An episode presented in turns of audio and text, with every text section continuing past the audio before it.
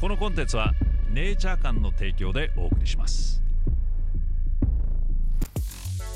はい、デイブの気になったニュース、今週もよろしくお願いします。よろしくお願いします。アジで一緒にお送りしていきますけど、まあアメリカ人として今話題になっているのが今度の大統領選挙ですけど、どんどん迫ってまいりましたけどね、えーまあ共和党民主党で、えー競り合うわけですけど、まあ民主党は今の大統領バイデンがあの候補者として今でもそうん名乗りを上げてるのはバイデンですよね。一応バイデンさん決まってはないけど。あの選挙選挙というか次のその大統領のあれに出るっていうふうには本人はねおっしゃっていますけど、まだ、まあ、年齢的にも猛録してんじゃないかという今のアメリカの世論と言ったらいいんでしょうかね。そうですね。まあかなりもうボケているというあのことを年を取り過ぎているっていう、うん、多く言われてますけど、うんまあトランプもそれに近いんですけど共和党ではダントツでトランプが今有利というふうに言われていてまあでも共和党の、えー討論には本人は出ないで、えー一人で演説をやったりとかして一人目立ってますけどあのどうもあり的には？いやもう全然トランプさんのあの話は大統領の時はええ。ずっとその発言っていうのをはい。僕はこう聞いていたけど、えまあ大統領が終わってからは全然フォローしてないからもう分かんない。分かってない全く全くあの分かんないっていうかフォフォローしてないっていうかね、相変わらずアメリカでは人気を持ってて、まあ、逮捕だ、逮捕だって言われながら逃れていてですね、あのなかなか消えれないトランプ。うん、で、そうだね、まあ、民主党はちょっとそこは困っているという、自分の大統領よりはトランプの方があの人気があるような流れですからね、アメリカでは。明らかにその、えー、と目立つという意味では、やっぱりトランプ大統領が、ねトランプ元大統領がねトランプさんがやっぱり目立つというね。まあそそそこでやっぱりいい言われるのはやっぱりそのトランプ大統領の時期っていうのが、え。まあちょっとこう異常だったんではないかっていう、はい。あの注目度がね、ええ。そのね、ある種その バイデンさんとかは全くな何を発言してるのかとか全く耳に入ってこないし、はい。何も聞か聞かないしみたいな、そういうつまんないボーリンうん。グな大統領。ええ。こそが今必要なんだっていう意見もこうあるわけまですよね。あ、アメリカではそういう意見も多少はあるんだけど、まあもともと前大統領選挙の時に、あの息子のパソコンが出てきてそこにはいろいろやばいことが書いてあったっていうのは全く注目されず、ハンター・バイデンさんうん。ね。ハンター・バイデンのことを全く注目されず、その選挙まで行ったけど、まあ今回はそのす選挙に関してまたハンター・バイデンの話が、でままた盛り上がってるというか、でそこでまあね本人は中国だのウクライナだのから金を得ているとかパ,、まあ、パソコンにはなんか幼児と性をセックスをしてるみたいなあの写真が載ってたりとかドラッグをやってたとかそういうのがどんどん出てきてそれがまた注目されるようになってあのバイデンはだいぶなんか不利だっていうふうに言われてますけど。えその幼児とセックスをしてる写真が出てきたの？すもうそのパソコンにも入ってますよそういうの。幼児とセックスしてる。セックスしてるというか写真とかが載ってたっていうのが出てきましたよ。幼児との写真？写真。え幼児との写真、幼児とセックスをしてる写真まあセックではスというか、まああんな裸で一緒にいるとかそういうのが出てきたりとかして、結構問題になってそれは全然知らない。そそんなのが出てきたなんていうのは知らないです、ええ結構話題になってます、まあそれを共和党は使って、あの有利にしようとしてるっていうか、もありますけどね、ええ。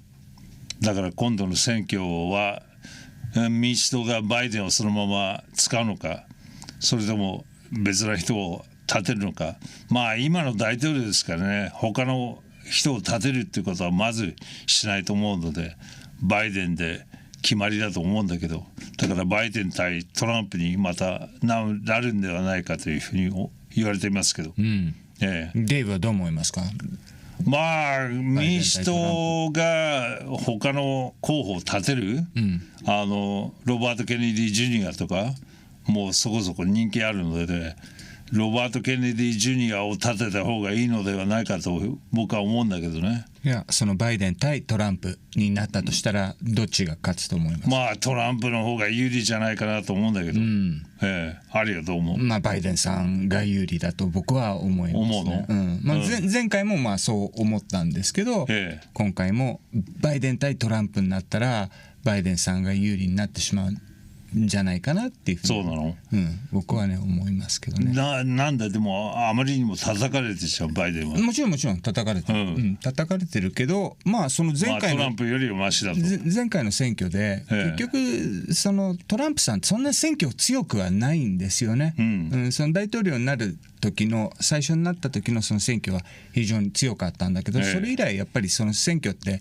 ある種、まあクリントン対トランプでしたからね。うんずっとこう、うん負けてるじゃない、ええ。中間選挙もそうだったし、はい。でまあ、大統領選もす敗れていたし、ええ。っていうことを見るとまたこう同じだとあのバイデンさんの方がやっぱり有利なんじゃないかなっていうふうにはね。まあ前回はいろいろ問題がありましたけどね、あのいやあの本人が投票したのではなくコンピューターでやってしまって、それでごまかしたっていうふうにもうよく言われてますけど、そうね。その辺はどう思いますか、まあその辺もねどうだかわからないですけど、ええ。それはまあその司法の判断になるんじゃないかなっていうふうにはね思いますよ。うんうん、だまあ司法がどう判断するかっていう、まあ、はい。そのその話に関してはその司法は、えー白だというこうは判断というか、まあ、と取り扱わなかったんでね、えあの分かんないですけどね。えまあ今回はバイデンが有利だと今のところね、ええ。今のところねあのおそらく今までのその選挙のあれを見ていると、ええ。バイデンさん対トランプだったらバイデンさんが有利なんじゃないかなとは思いますけど、まあ。分かんないですけどね、まあトランプさんはものすごいやっぱりその人気というか力を、ね、力があるからね。力をやっぱり示すから、ええ。もしかしたらトランプさんがバイデンさんを任すっていうことはあるかもしれないけど、うん。まあ一回あの負けたあの候補者がまた勝つということも、まあアメリカの歴史もありましたからね。だから可能性は十分あるんじゃないかなと思うんだけど、あるかもしれないね。ええ。うん。まあどっちにしろ次の選挙、ん。もううんなんつうのまとまんない気はしますよね。どっちが勝とうとも、え。あの認められないんじゃないかなっていう恐れはちょっと。まあ、スーパーウォーじゃないけど、恐れがあるということは、もしかして、うん、えーアメリカが分離するのではないか、分離というかまともなこうもう選挙、うん全部が認めるような選挙結果にはどっちにしろならない気ならはないっていうの、うん。ならなかったらどうなると思います？アメリカは。いやー分立どう分立はまあしないだろうけど、え。えーっとまあなんていうのかな。い今までとはちょっとやっぱり違うことになるんじゃないっていう、やっぱその、えーまあえーまあイーロン・マスクなどがねなんとかその対策を打とうとしてるけどあの例えば、えー、Twitter じゃなくて X かええ。X を有料化したりとかしてて、その disinformation を止めようとできるだけ止めるようにね、ええしようとしているけど、はい。まあ、これ間に合わないだろうなっていうふうに個人的にはね、ええ。思いますね。あのたくさんの偽情報がはい。流れまくる、まあ、今もいっぱい流れてるんでしょうけど、もっと今度の大大統領選はすごいことになるんじゃないかなっていうふうにはね、なるほど、うん、思いますね。 false information がたくさん流れるだと思います、可能性が多いと。んいうことでしょうかね。さあそんなわけで、今回の大統領選挙はどうなのか、気になるところです。はい。本日紹介するネイチャー館の商品は CBD グミ。手軽に CBD を摂取できるグミタイプで毎日美味しく必要な量の CBD を摂取することができます。ジューシーで一口に高品質かつ THC ゼロの CBD オイルが配合されておりオイルの持つ独特の風味やカプセルタイプが合わなかったという方におすすめ。1粒 10mg25mg の CBD オイルを含む2タイプがありご自身に合った摂取量でお選びください。そして CBN オイル。ヘンプに含まれるカンナビノイド THC の酸化分解によって生成される CBN オイル。ネイチャー間の 10%CBN オイルは高品質のカンナビノール CBN と純粋なオーガニック MCT キャリアオイルを組み合わせたオイルです。専門家による抽出とろ過が行われ検出されないレベルの THC0.01% が保証されています。体内のエンドカンナビノイドシステムと相互作用し心理的機能へ働きかけることで効果が認められ睡眠補助として世界中で使用されています。毎日のニーズを満たす一品としてぜひお試しください。現在このチャンネルをご覧の皆様にお得なクーポンを公開中です。セール商品にも併用可能です。心身のリラックスやストレス緩和不眠の緩和などの効果を期待できるということで世界中で注目を浴びる中厚生労働省の認可を受けた CBD 商品を試せるお得なチャンス。詳細については下の概要欄をチェックしてください。えーじゃあちょっとコメントいきますね、はい。豆山さんちょっと前に、えー、と9月15日に何かが起きるかもしれないって話があった中でまさに9月15日の件ですがハンター・バイデンさんが連邦法違反で起訴されましたよねと。見方によってはこれが大きな出来事引き金につながるのではないでしょうか、まあどうなんでしょうかね。大きい出来事かどうかっていうのは。まあどっちかというとそのあの予想はカリフォルニアでなんか事件が起きるみたいな話だったので、ハンター・バイデンのことはカリフォルニアではないのでね。なんとも言いませんけど、はい。えーで先週もらったのでジョー・ローガンの話も確かちょっと出たと思うんですけど、はい。えーユーザーさんユーザー HB7 さんジョー・ローガンは闇側のソブリンという位置づけでソブリンって何？わかんない。え sovereign sovereign どういうこと？闇側の手下金のために魂を売っている男ですよという話です。所詮インフルエンサーいわゆるインフルエンサーと呼ばれる者たちは全て同じだ。陰謀団のイエロンストーン計画は以前から仕掛けられていたアルマゲドンの一つではあるが光側がすでに無効化済みである。これらの恐怖刷り込み工作員による集合意識を利用した陰謀は 仮想アストラル界とつながるポータルが塞がれている現在。現実には起こらない。しかも期限はとうに過ぎてますという。どう何を言いたいのかよくわかんない、わかんない。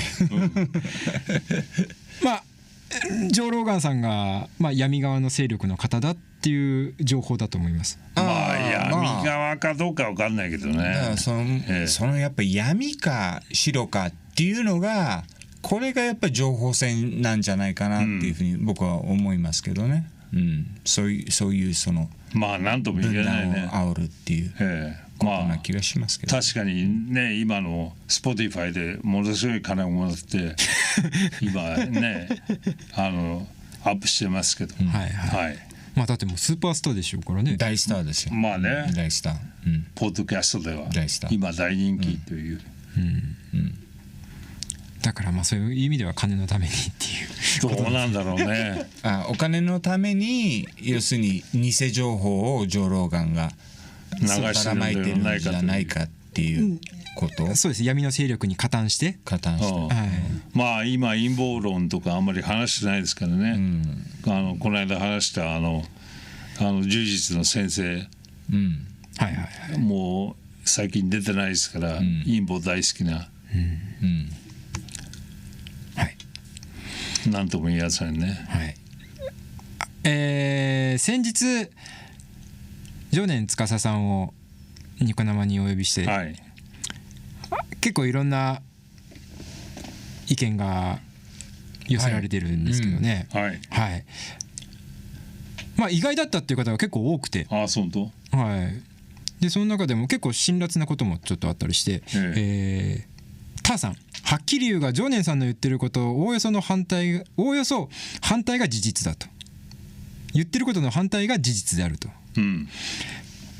彼の言うことを真に受けてるとしたらチャンネルのレギュラーの人たちはみんな残念賞だと。チャンネルファンのこちらももっと有意義なゲストの話を聞きたいんですよと。デイブ・フロムチャンネルを迷走しないでくれ。なんでそう思ってるの？うーんまあこれまで常念さんの活動を見てということなんでしょうけど。まあまあだから。よくわかんない。ジョーさんファンじゃないそれは。だからまあ、はい。そのやっぱりその自分のふなんていうの考えとうん。合ってる人だけの話を聞いているとどんどんそっちのなんていうのエコーチャンバーの中に入るからやっぱりその多様な意見をね、いろいろねいろんな意見をあの、えー聞かないとね。聞かないとい良くない気はしますけどね、うん。僕はね。うん。まあやっぱりジョーさんとの討論も見たかったですけどね。そうですね。見たね。はい、また次回うん。期待してください、でも常念さんのあのなんていうんですか討論の強さからいくとジョーさん勝てなそうな気がしますよね。勝手なそうだねあれはね。意外と分かんないよ。前線するわかんない。ものすごいものすごい技をジョーさん持ってるの。だ出すのかもしいれない。や今まで付き合ってて出したことないからね。ジョーカーを。無理でしょ。ジョーカーを。ないでしょう。はい。あありがとうございます。えーあと一個。最近総集編は結構よく出してるんですけど、はい。